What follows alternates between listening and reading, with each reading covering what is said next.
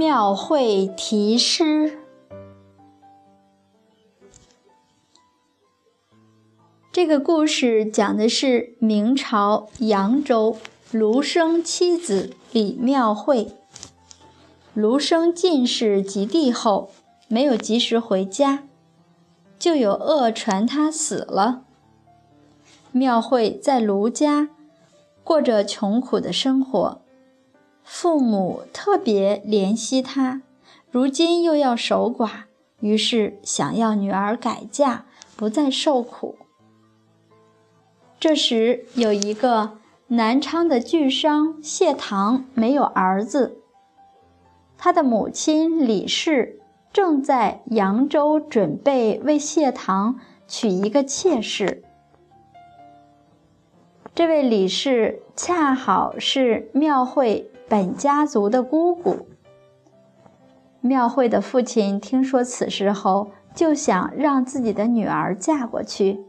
于是假装带着他到谢堂的船上有事，然后自己悄悄辞别离去。庙会知道真相后，多次想要自杀，都被婢女所救。他的族姑李氏听说他多次自杀未遂后，心生怜悯，就把他认作女儿，领他到船上。当船路过金山寺时，李庙会在寺内墙上题诗，诗曰：“一字当年拆凤凰，至今消息两茫茫。盖棺不作横金赋，天地当寻折桂郎。蓬泽小烟归宿梦。”扑香夜雨断愁肠，新诗题在金山寺，高挂云帆过玉章。落款自署为扬州进士卢某妻李妙慧题诗。等到卢生接受官职归来，不见妻子，就开始四处找寻。踪迹全无。后来路过金山寺，看到了墙上妻子题的诗，非常感动，于是请人专一在来往豫章之地的商船上打听妻子的下落。因为这类的船太多，他也没有查问出什么，于是他请的人每晚。绕着这些商船，唱着庙会所做的那首诗。族姑李氏听到歌声后，就招唱诗的人上船，才知道卢进士正在找他。这才知庙会已经削发为尼。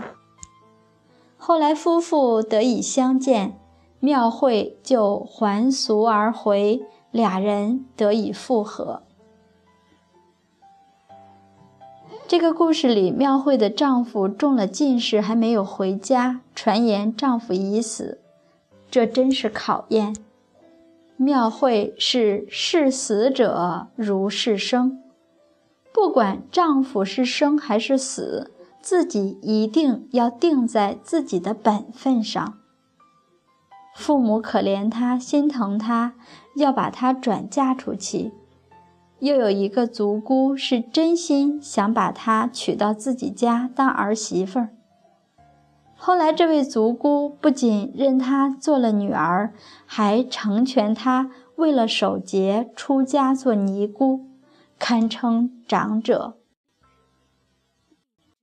我们听了这些故事，也不要觉得父母过分。咱们很多人也已经做父母了，应该也可以理解人之常情。这些都是因为顾怜庙会，但是这些女子们常常因为拗不过父母对女儿的情执，只好用极端的方式来表白自己，以获得父母的谅解。今天我们学习这些故事，也是在给自己的心灵加营养、加清流。我们在学传统文化之前，不要说做到了，哪一个能够理解故事的主人公呢？现在学了，我相信很多人最起码在同样的场合下会有同样的心境。随着我们学习的深入，相信。当境界来检验我们时，我们也一定能够做到。